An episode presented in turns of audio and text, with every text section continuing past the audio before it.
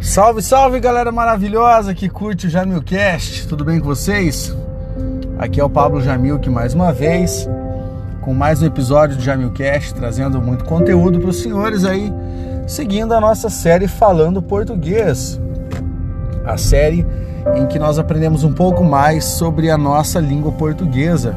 O conteúdo para você ouvir enquanto você estiver na academia, fazendo sua atividade física, ah, fazendo sua caminhada, ou enquanto você estiver em casa, no trabalho, em que você tiver um momentinho aí para estudar a língua portuguesa. Já vou dizer para você de antemão, se você acompanha o meu trabalho, agora você pode baixar o meu e-book, que é o e-book Como Estudar Língua Portuguesa, livro grátis, cara, para você poder organizar os seus estudos, certo? Como é que você faz?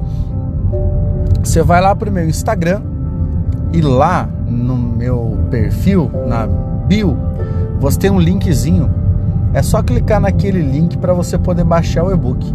Vai redirecionar você para uma página, deixa o seu e-mail e pode baixar o e-book. Você vai receber lá no seu e-mail. Tá beleza? Muito bem, qual é o assunto de hoje? Eu vou continuar falando sobre língua portuguesa dentro de morfologia e hoje o papo é sobre conjunções. Talvez um dos assuntos mais incidentes lá nas provas dos concursos públicos e também muito importante para aquele aluno que precisa escrever uma redação, tá? Existe uma sessão especial no meu curso, Instituto de Redação e Atualidades, o IRA, falando especialmente sobre conjunções. Então, o que é que você precisa saber? A conjunção também é chamada de síndeto, certo? Esse nome vem lá do grego. No grego, na verdade, nós falávamos síndesmos, que significa união, certo? Ou conexão. Aí, com a evolução da língua, passamos para síndeto, síndetos, e aí isso foi se transformando, certo? O que é que você tem que saber? Por que, que eu falei isso do síndeto?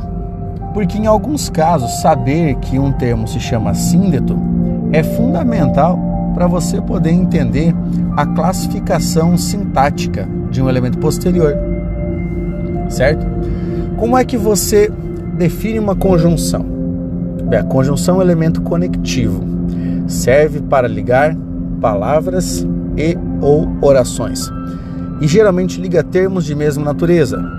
Certo? Ou seja, liga uma palavra com outra palavra, uma oração a outra oração, entendeu? E aí o que nós temos que pensar?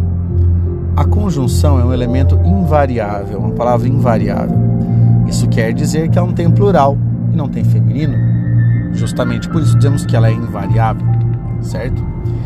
Outra coisa importante é que a maior parte das conjunções adquire um contorno semântico. É bonito falar isso, né? Contorno semântico. Isso significa que ela tem um significado, um sentido que ela pode carregar e que ela vai demonstrar dentro de uma sentença, certo? Quando você estiver analisando uma oração, analisando uma frase, um dos pontos mais importantes vai ser a sua habilidade para compreender se aquela oração ou se aquele elemento em questão possui uma conjunção e qual sentido a conjunção está estabelecendo. Várias questões de prova se baseiam única e exclusivamente na substituição de conjunções, outras apenas no reconhecimento da categoria semântica, certo? Dos elementos que indicam qual o sentido das conjunções. Mas aqui eu quero deixar claro para você o papel de uma conjunção numa frase. Eu poderia dizer algo como: acordei, vesti uma roupa, tomei café da manhã, fui trabalhar. Você percebe que quando eu não uso as conjunções, eu deixo as sentenças recortadas por causa ou das vírgulas ou do ponto final? Pois é, a situação mudaria se eu, se eu aplicar as conjunções.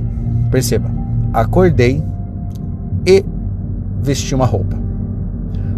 Logo depois, fui tomar café, então fui trabalhar. Quando você insere as conjunções numa sentença, você começa a demonstrar para quem está ouvindo ou para quem está lendo aquilo que você fala ou escreve, que você tem uma preocupação com o fluxo da leitura ou da leitura, o fluxo da leitura ou da fala. Você tem essa preocupação. Então, empregar conjunções é quase um ato de amor para quem escreve. Afinal de contas, é por meio desse emprego que você consegue criar essas relações de sentido. Aqui eu empreguei a palavra e para indicar essa ideia de continuidade numa adição. Usei o então, que indicou para nós, além da continuidade, da fluidez, o fluxo do texto, indicou uma conclusão com base naquilo que havia dito anteriormente. Perfeito?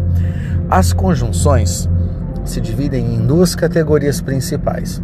Nós temos as conjunções coordenativas e temos as conjunções subordinativas, certo? O que é que acontece? Cada conjunção possui uma natureza, certo? Elas unem de uma forma específica, elas vão ser empregadas de uma maneira diferente. Apesar de pertencerem à mesma categoria, categoria das conjunções, nós temos algumas regras importantes na hora de aplicarmos essas conjunções. Essas regras envolvem nomenclatura, natureza da conexão, certo? E tudo isso acaba impactando a classificação dos elementos. É por isso que quando nós estudamos as conjunções, nós precisamos memorizar as tabelas, porque futuramente essa memorização vai ser muito útil para nós. E vai ser útil em que aspecto? Para realizarmos análises sintáticas. Nesta aula, eu apenas dei um panorama introdutório sobre as conjunções. Na nossa próxima aula, eu vou realizar a classificação de todas as conjunções e vou indicar as conjunções dentro das frases para você poder memorizar. Tudo bem? Espero que você tenha curtido esse falando português, tá? Este falando português. Espero que você assista ao próximo, aos anteriores, que você compartilhe e divulgue tá? essas aulas aí em podcast, porque o conhecimento deve ser compartilhado. Um grande abraço, até a próxima. Força guerreiros!